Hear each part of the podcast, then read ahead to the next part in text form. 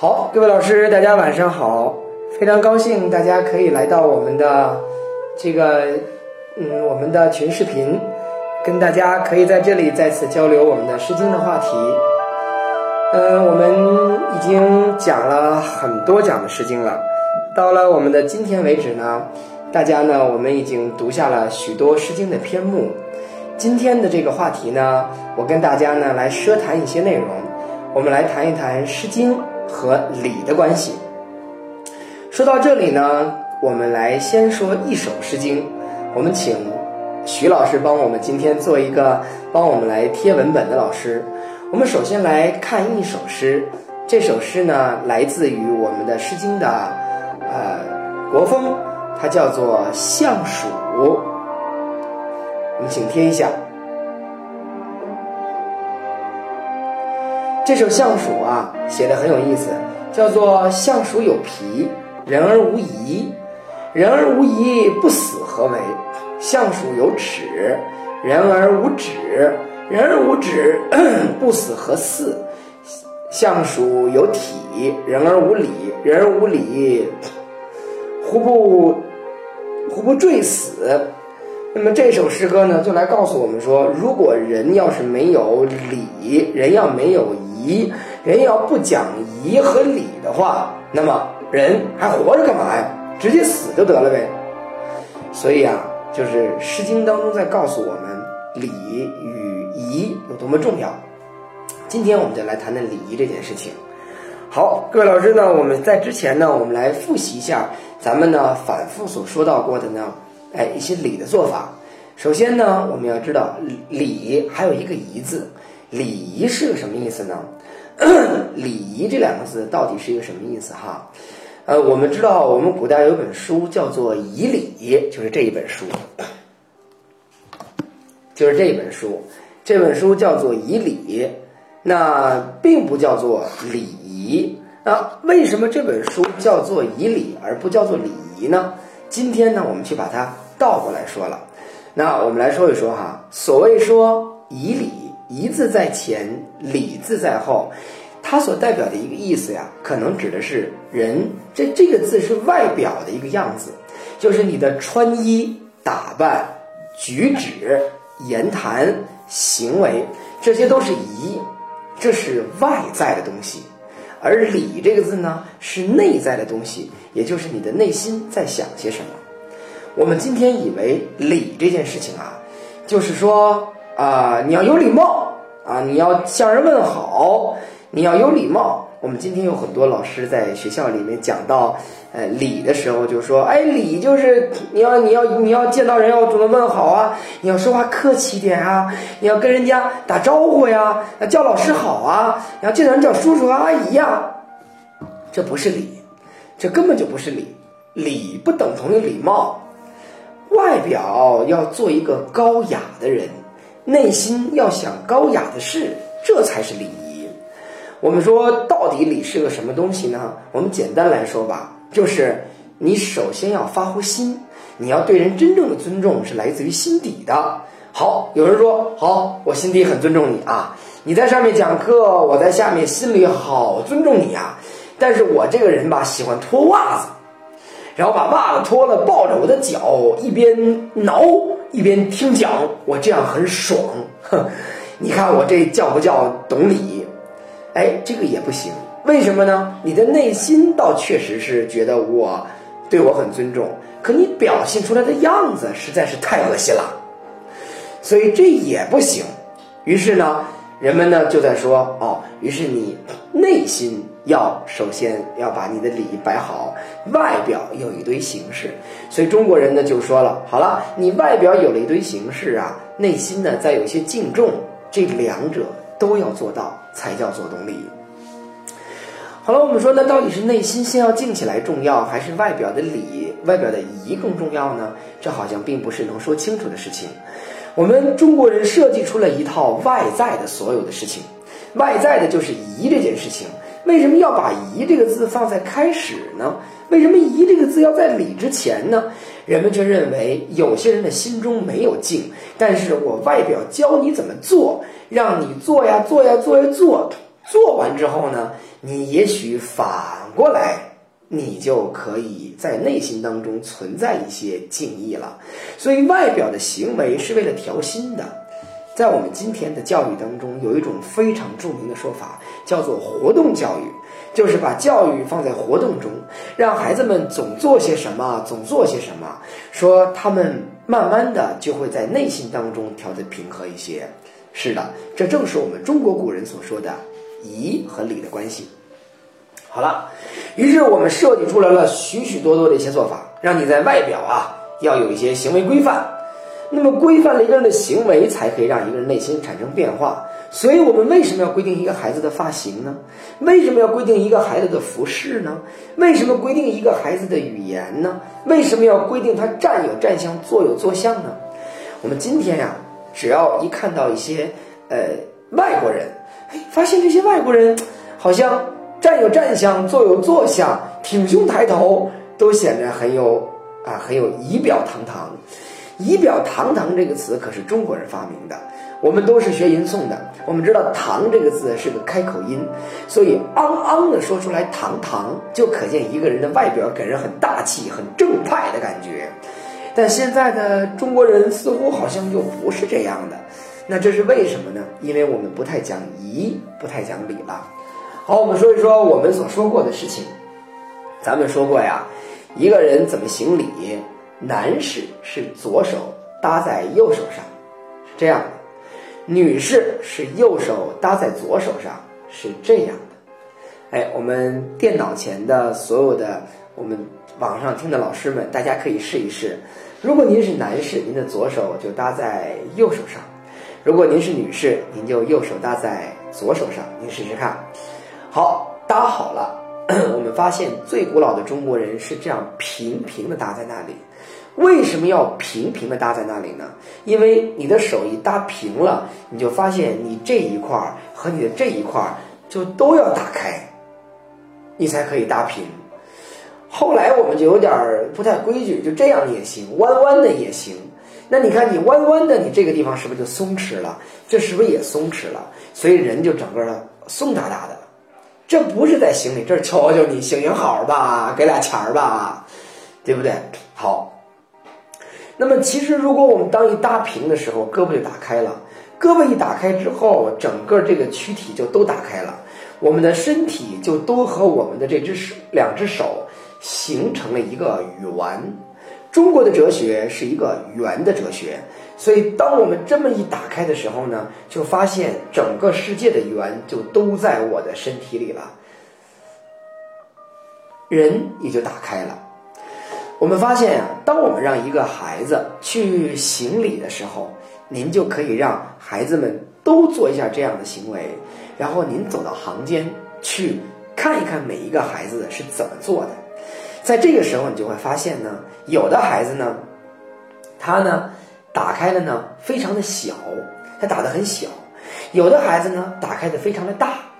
这打开的非常大的和打开的非常小的孩子是不大一样的。他的内心有所区别，打开的非常大的这个孩子呢，他的内心当中呢就非常开放，他的心呢很自信，他的人呢也很博大。打开的很小的孩子，也许他的性格比较收敛，他的这个人呢可能也有点问题。所以我们要知道，这样一打开是能发现一个人的内心到底如何的。那么我们就用行礼的方式，马上就往回来调人的内心了，这就像是一个心理学的教育一样。好，现在我们每个人都试试看啊，我们每个人试试看，您打开了之后什么样子？您的胳膊当中能不能形成一个圆？能不能 感谢来感觉一下哈？就是我们的这个。整个世界拥抱在我的怀中，这种感觉到底能不能够存在？您可以试一试看。好，然后我们说行礼，我们行礼有一个有一种做法叫做揖，那就是拜下去，就是揖。我们中国人的行礼呢，是人对着人这样拜下去的，见面是如此拜的。我们现在的孩子们见到老师都叫鞠躬礼，见到老师鞠躬。鞠躬礼是来自于日本的，是日本传回中国的。我自打跟孩子们说完这件事儿之后，孩子们就不再叫我鞠躬了，坚决不不能用日本人的礼节。你看，如果您不太相信鞠躬礼是日本礼的话，加上一个字儿，你突然就发现它是日本礼了。为什么呢？加一个字，嗨，你看这日本礼了吧？是不是？当然呀，这个日本礼呢，最早也是从中国传过去的，是中国人教给日本人的，日本人把它简化为这样，在民国时期又传回了我们的学校。在日本的学校里，要求孩子们对老师认认真真鞠躬，鞠得很深。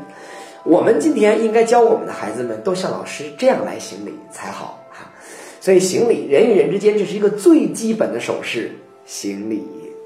我们发现我们在网上所教的。呃，这样的一个课程啊，教的所有的内容啊，都是孩子们这样来行礼的。好，那么我们说一说，古人却认为各种各样的东西都是有理的，每一件事情都是有理的。那什么事情是有理呢？我们万物的事情，所有的理起源于什么呢？啊，古人认为呢，一切事情源于惯理。什么是惯理呢？就是一个孩子成年了。成年的时候啊，古人有不同的说法，在我们的《礼记》当中，大概记载呢，男子是二十岁弱冠礼，女孩是十五岁及笄礼。所以，那么也就是说，二十和十五代表着你的成年。男子二十，女子十五，可以结婚了。也并不像我们传说和想象的那样，古代人结婚就很早，十几岁的小男孩就可以结婚。他的身体发育确实还没有成熟，所以不大可能。古人认为男子二十，女子十五比较好。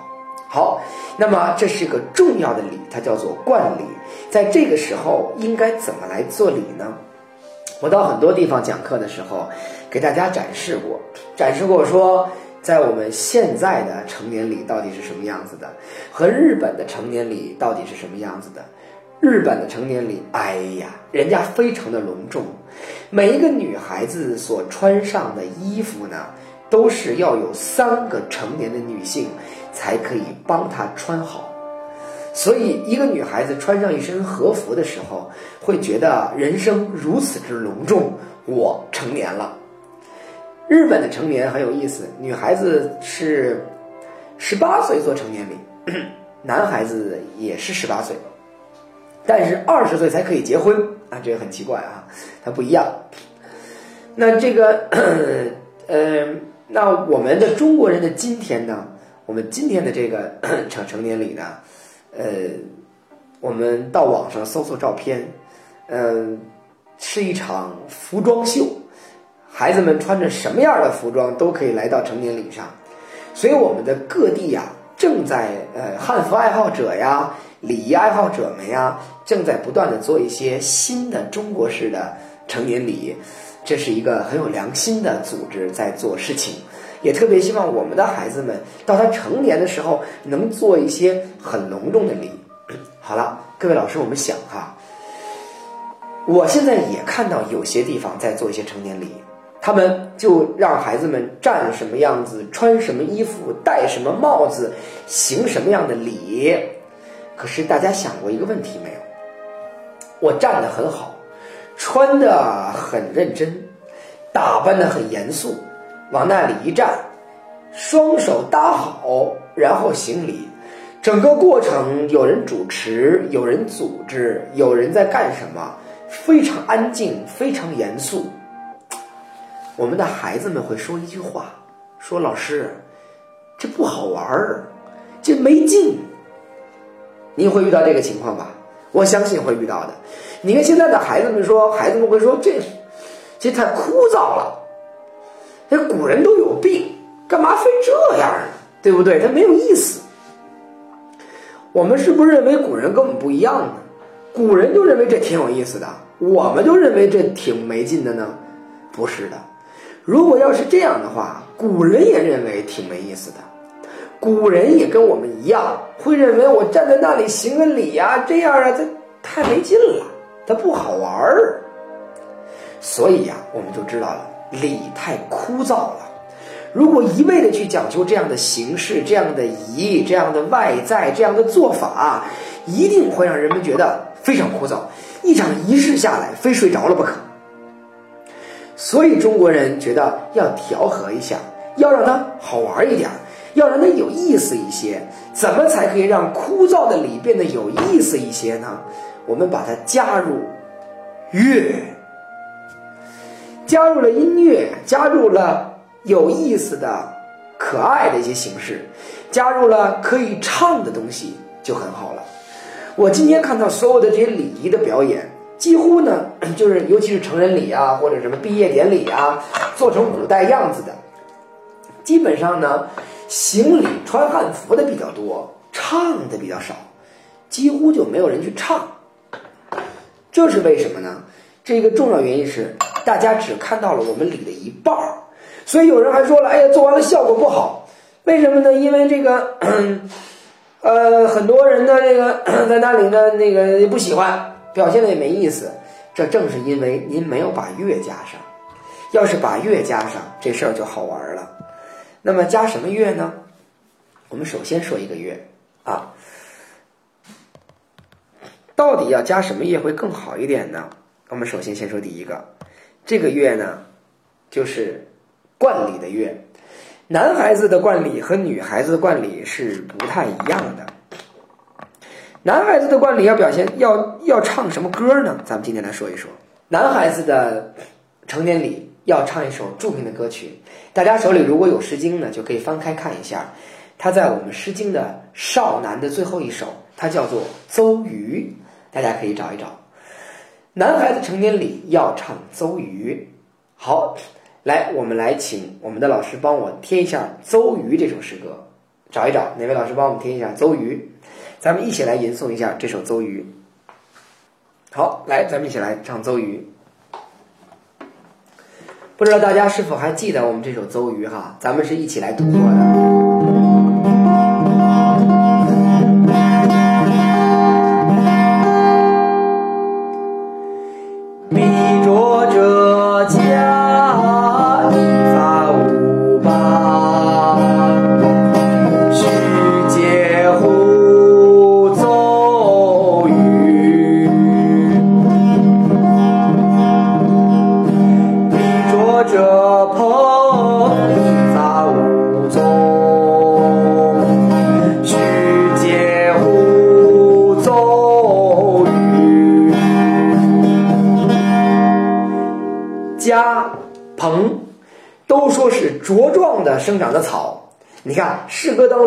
带来的茁壮的含义，都是一个男孩子长大了。男孩子长大了，不能像我们今天的某些男孩子弱不禁风，瘦弱的不得了。你瘦没有错误，你胖也没有错误，你要魁梧，你要有力量，你要有肌肉才行，对吧？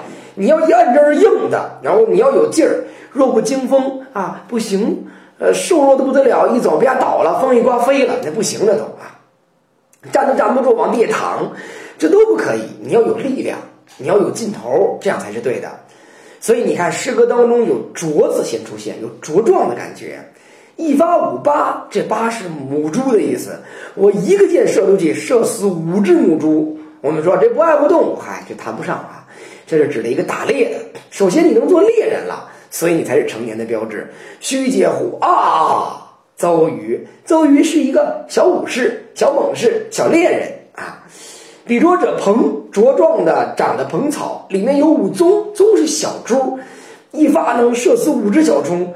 须嗟乎，邹瑜！哎呀，你是一个不得了的小小小小猎人了，长大了。我们发现呀。这个能打猎了，能独自打猎，是我们远古的时期认为一个成年男子的标志。要想知道这件事情呢，我们现在可以看看一些古老的民族还在做些什么。比如推荐大家看一部电影，是台湾的电影，叫《赛德克巴莱》。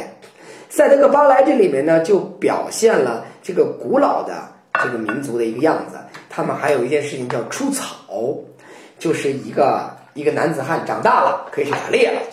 所以就可以能够想象当年的人来表现一个孩子成年了所说的这些话。好，咱们再一起来一遍。成年礼上可以来吟，向男孩子来吟诵《周瑜》。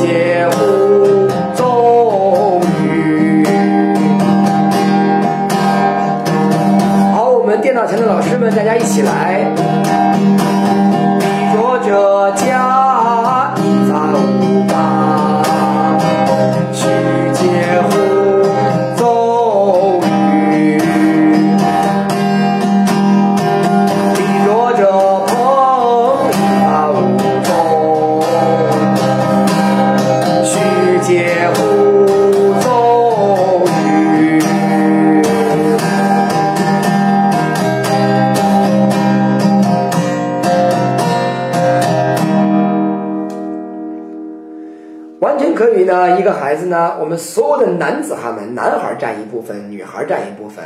哎，男女不平等，男女本来就不平等啊，男女平等就错了呀，男女平等是对男女的不尊重啊，男女不平等才会对嘛。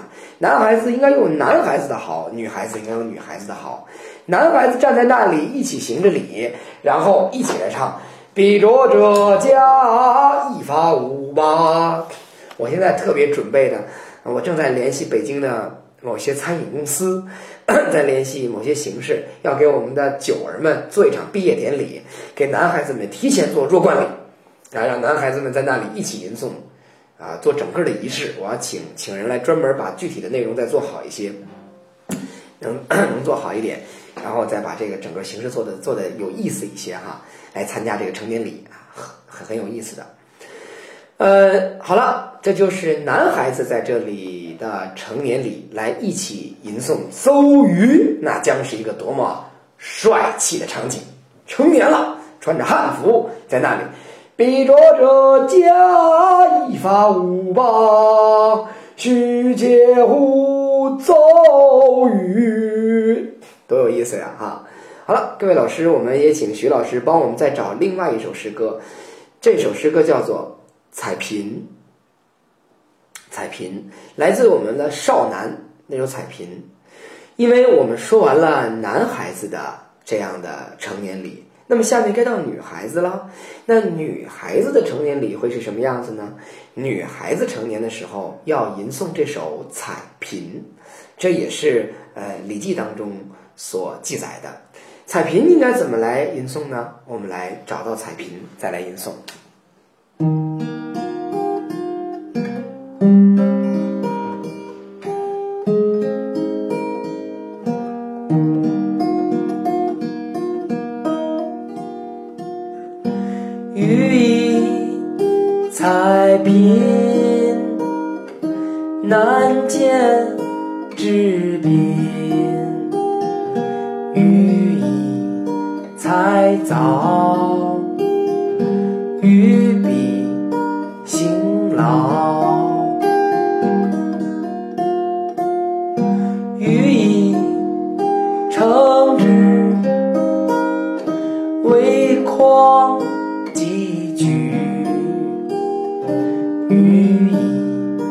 相知为情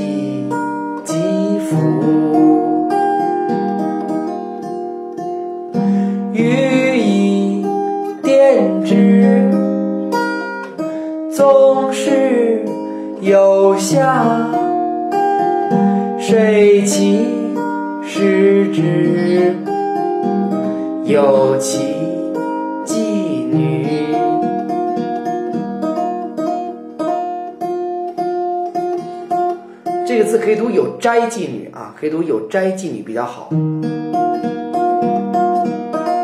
大家一起来，欲以彩屏难见之宾，欲以彩藻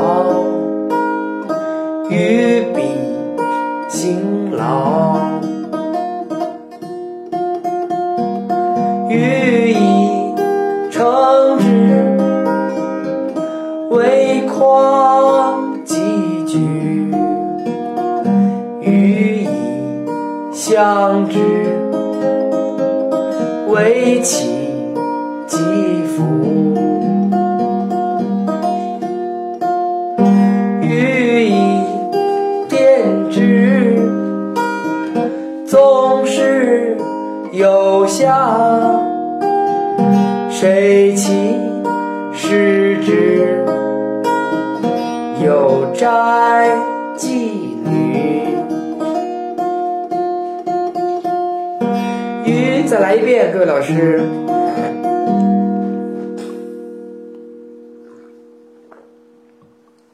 有的版本上注的就是乙，有的版本注的是起。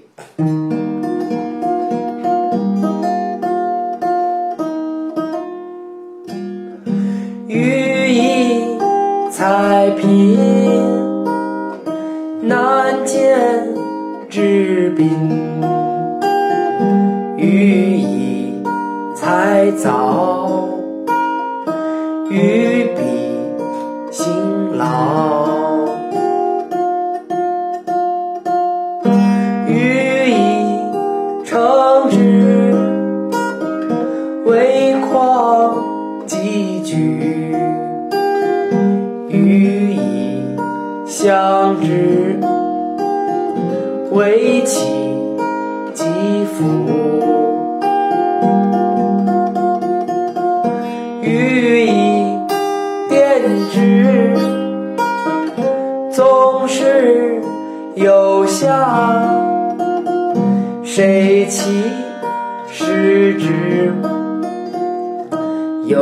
斋妓女。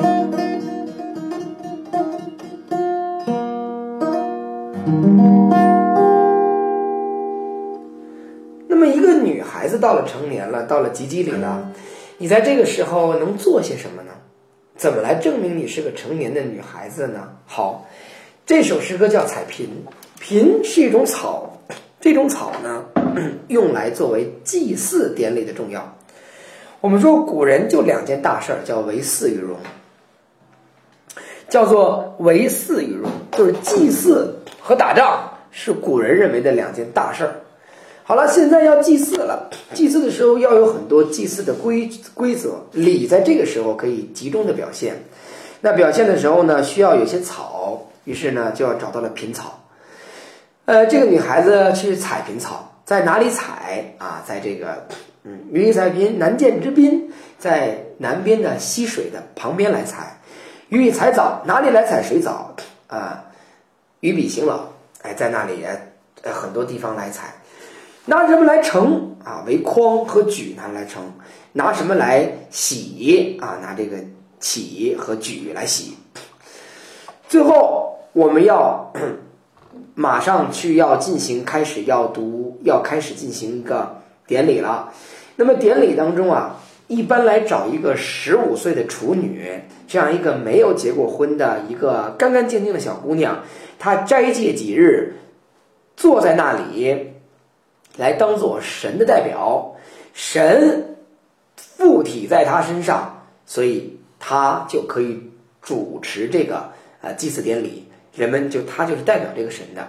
这个在祭祀典礼当中来扮演神的这个人叫做尸，就是尸体的尸。所以我们知道有一个成语啊，叫尸位素餐。尸位素餐这个成语当中包含了两首《诗经》的概念。一首就是应该是我们这一首《采茼》，就是谁来做诗？就是你在诗位，啊，在做诗的这个位置。呃，素餐这两个字呢，来自于我们《诗经》当中魏风的《伐檀》。伐檀里说：“不素餐兮。”素餐，素餐就是白吃饭。那么你既然坐这个位置的人，你就什么都不用干，对吧？你往这一坐就完了。所以讽刺。在高位而不做事儿、白吃饭的人叫尸位素餐。那作诗的人就是一个小姑娘，这个小姑娘必须得成年才可以做。我们发现叫有斋妓女，这个斋就斋戒的一个女孩子，妓女呢就是小女儿，小女儿长大了可以斋戒来做诗了，所以就叫做她成年了。所以成年的时候呢，给女孩子们吟诵这一首《采茼》。这个很有意思哈，所以我们发现冠礼这个成年礼，在最开始的时候要用这样的方式来做。一个人的人生一定是从成年开始的。古人认为你的所有的礼啊，礼是给成年人的，成年人要有礼。小朋友啊，古人也没有把小朋友一个一个的就教育的就非常非常的呃呃有礼呀，钳制了孩子的发展，没有这样。我们古人说冠礼是礼之始也。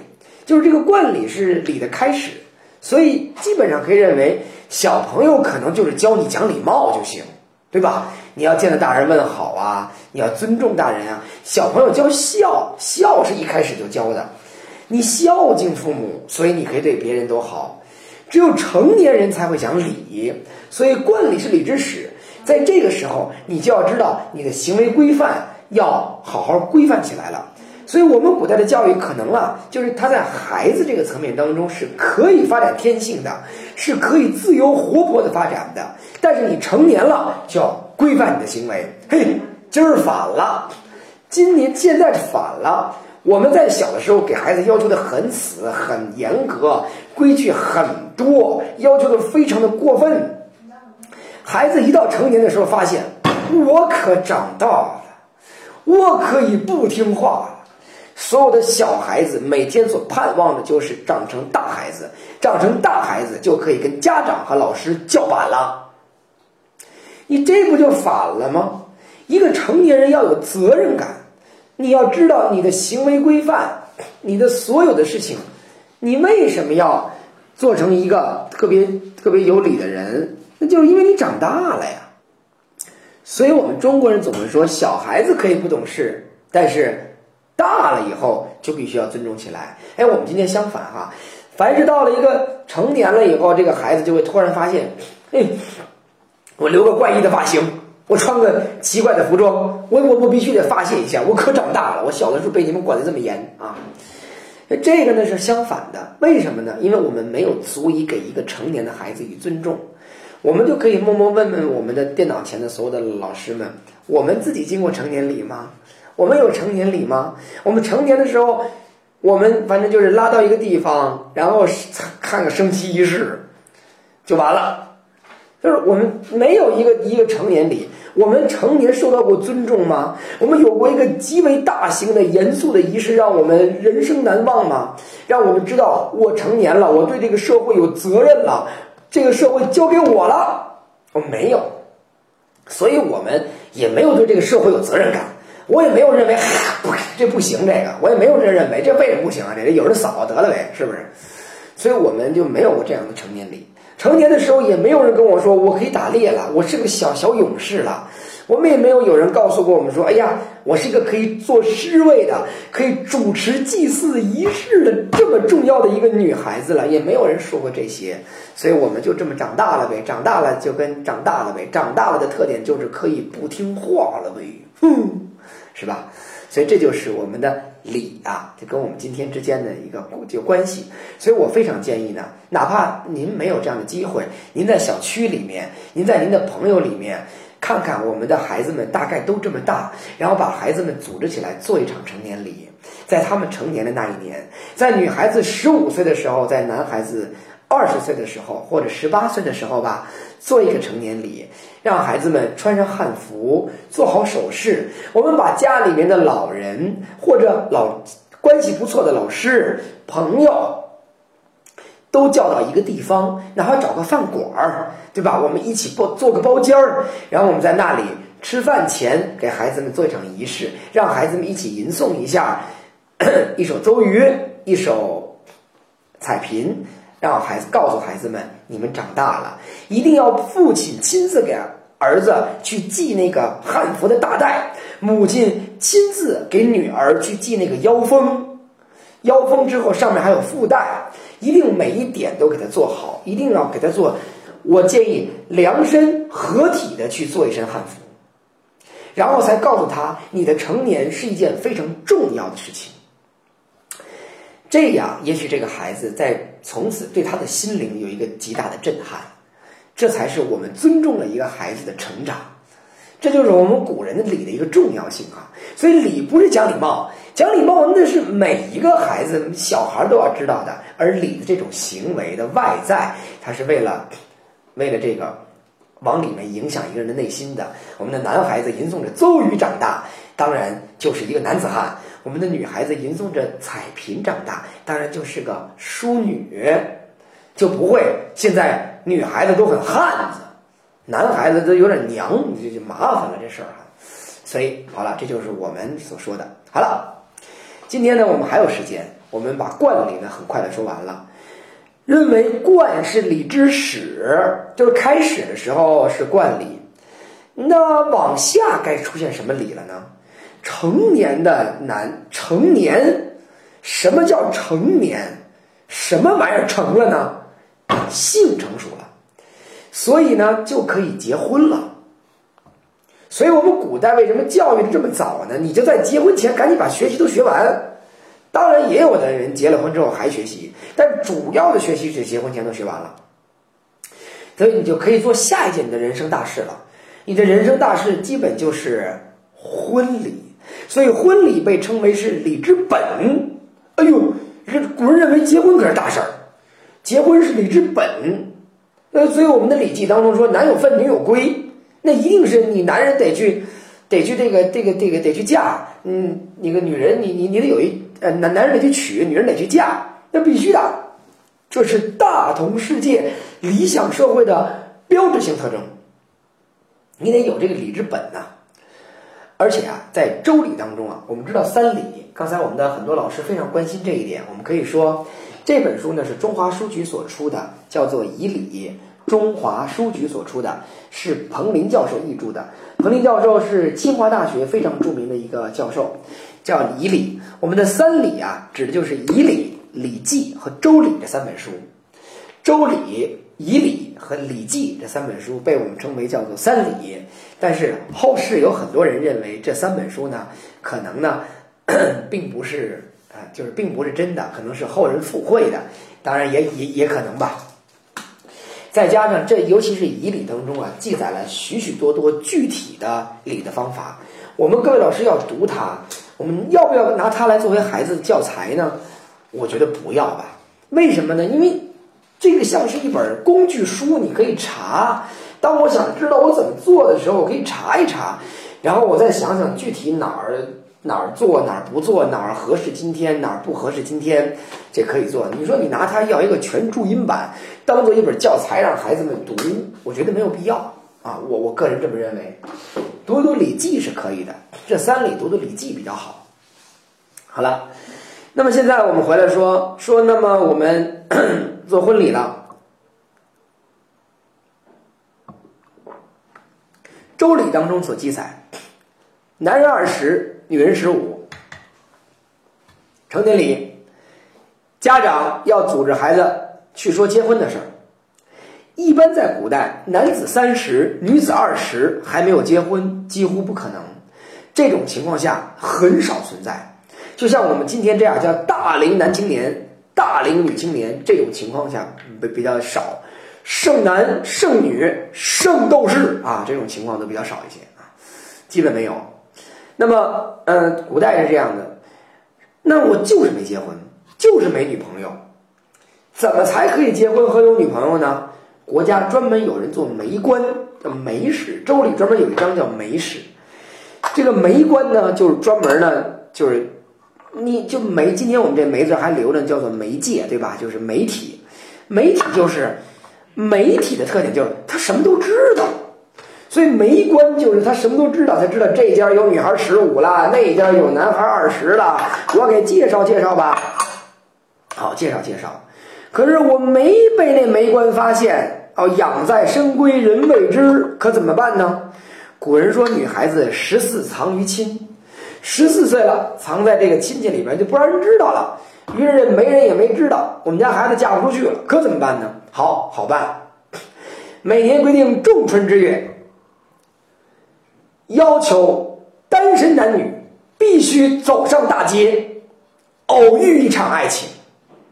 国家以法律规定，必须如此。仲春之月，男女私会，大街上给我找对象去。没找着，那不行，别回来。找着了，我爹妈不同意怎么办？私奔呢？法律规定允许私奔，奔者不进。私奔的人不禁止，哇，这周礼记载的太开放了吧？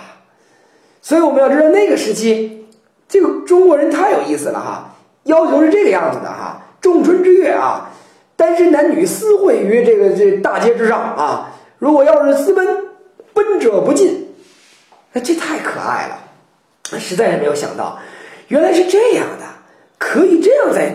可以这样的哈，这太好玩了哈。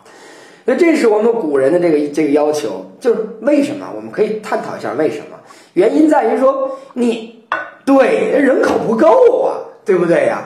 你你你老不结婚，你地谁种啊？我们是农业文明，必须得有得有人呐。你没人怎么办呢？你不你不私奔不结婚，人哪来呀？所以要求是如此哈，好，必须是如此，这个很有意思的。所以《周礼》所记载的这样呢，让我们知道婚礼在古代看来是个多大的礼，叫做礼之本也。好，婚礼怎么做呢？我们知道婚礼有六礼的要求。我们跟大家说说这个六礼到底是什么哈？这六礼呢，分别叫做纳采、问名、纳吉、纳征、请期和亲迎这六步。这我说过哈。所谓纳采，那就是你要带着彩礼到女方家去；所谓问名，就是问问人家叫什么名字呀，回来呢好算算卦；所谓纳吉，就是对方要接受了女方的礼；所谓纳征，那就是再跟男方啊，那男方这次这次去再次去带礼去，第二次去。所以请期就是请请女方，问问女方到底哪天结婚合适啊？人家说个日子，算好了日子以后呢，亲迎男孩子亲自到女孩家去迎接。去迎接的时候啊，女孩要在家里的祠堂里等待，家里要有家庙，在家庙里等待着。男孩子来了，来了来了以后呢，手里要带东西。这次亲迎就是结婚那一天，带什么呢？带一只大雁。哎，今天有的地方有的有这个腌的大雁啊，可以那个拿着去啊，卖这个大雁，带一只真空包装的腌制好的大雁。带这大雁呢，先去见。为什么带大雁呢？因为大雁呢，它每年呀，在固定的时间飞来飞去，它是个讲信用的，所以你这个婚姻呢，一定是讲信用的事情，所以要求你带着大雁来哈。好，大雁来了。大雁带着大雁来了以后呢，要给他的女方的父亲和母亲，然后男孩才能够到达祠堂里面去接这个女孩，亲自把这个女孩拉到门外，女孩叩拜父母，男孩上车，女孩也上车，男孩驾车，男孩驾车呢，男孩把这车轮转三圈转三圈男孩下来。专门找司机上去，接着开这车。男孩坐另外一辆车，亲自回家，到家门前去迎接女孩。女孩在慢慢的开，就是这个有专门有司机，在慢慢把这个女孩的车呢，哎，驾到男孩家里来。男孩在家里等待着她。哎，这个婚礼的仪式呢，就基本上结束了。进来之后再说别的。那我们要知道呢，在婚礼当中。呃，那我们中国古人的婚礼到底有没有什么，还有没有什么具体的要求呢？有有几个很有意思的特点。首先，第一个特点呢，就是婚礼一般发生在春天。婚礼一般在春天，这个礼就规定了什么时候开始结婚呢？什么时候办婚礼呢？春天办。为什么春天办？哎，我们能想到为什么春天办？春天是万物复苏的季节，春天给人一种感觉呢，是一种一切都美好、温暖，给人感觉是一种发情的感觉，所以春天它适合来做婚礼，以至于我们中国的古人在所有甚至在男女关系上都爱用“春”这个字来代表。甚至在有一些淫秽的词汇和淫秽的图片当中，都要用“春”这个字。正是因为婚礼最早是由春天开始的这种原因。好了，刚才我们的老师们当中已经发现了，所以才会有了“桃夭”这样一个词，桃花在开。各位老师，我不知道您是否想到过，咱们来说“桃夭”，“桃夭”叫“桃之夭夭”，桃花是一个木本的花，那么我们应该用草字头来写，对不对？草字头。那我们再来说哈，呃，古代的草字头和竹字头是合二为一的，它们俩通用。那么现在我把草字头换成竹字头，竹字头底下再放一个“桃夭”的“夭”，这个字念什么？竹字头底下放一个“桃夭”的“夭”，这个字念什么？竹字头“桃”，哎，这个字是笑。所以我们知道是为什么叫“桃之夭夭”，“夭夭”两个字，大家现在知道什么意思了吧？他是在写桃花的美丽吗？他是在写桃花的茂盛吗？他是在写新娘子在桃花中笑，结婚了，所以在“桃之夭夭”是新娘子的笑的意思。好了，我们来一起吟诵一首《桃夭》。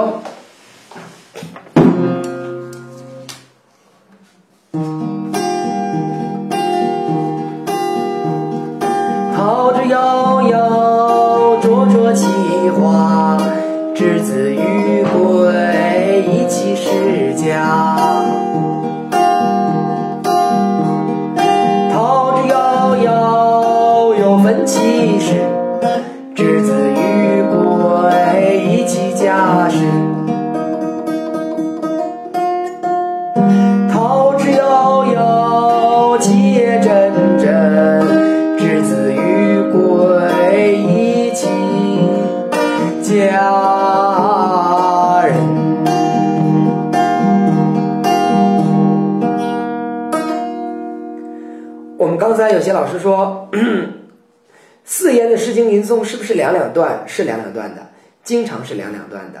但是有些老先生的吟诵也不是这么明显，就是因为他心底里知道是两两段的，就没有表现的那么明白。总之，如果您听到一个人吟诵说“桃之夭夭”，这就不懂了，这就不对了啊。好，咱们来一个明显的两两段。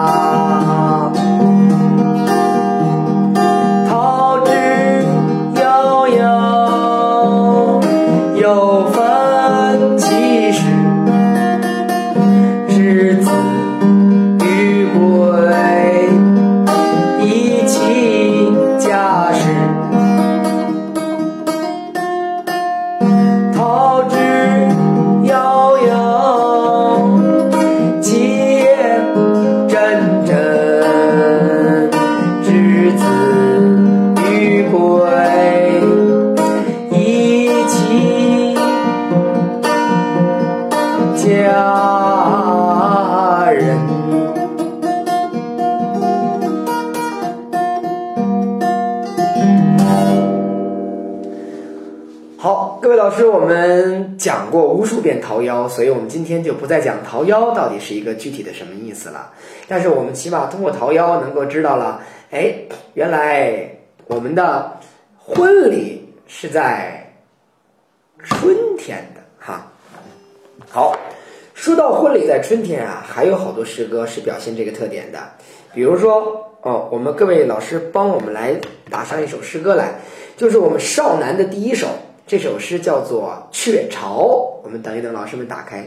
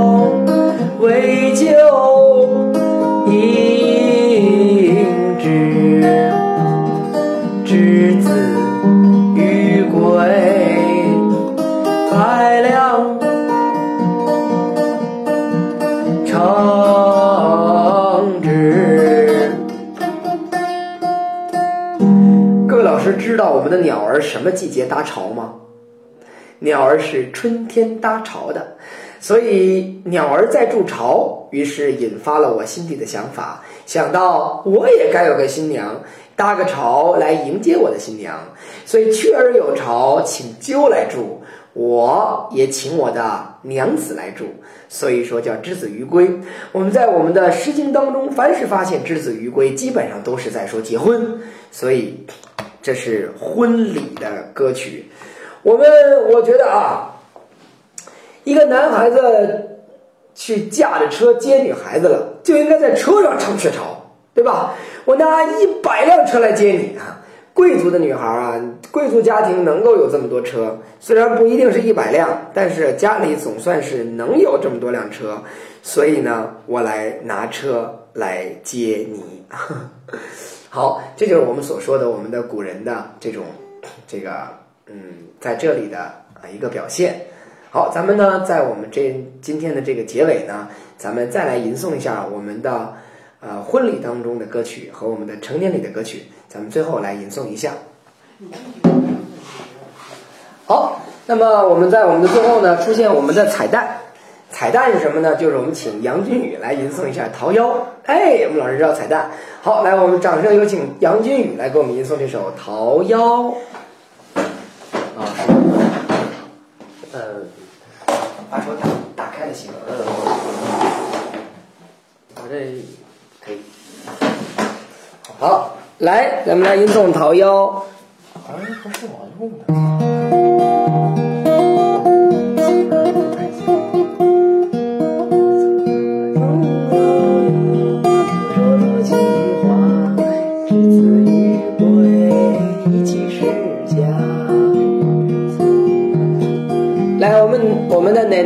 老师帮我们把词再贴一遍？我们请徐老师帮我们再贴一遍。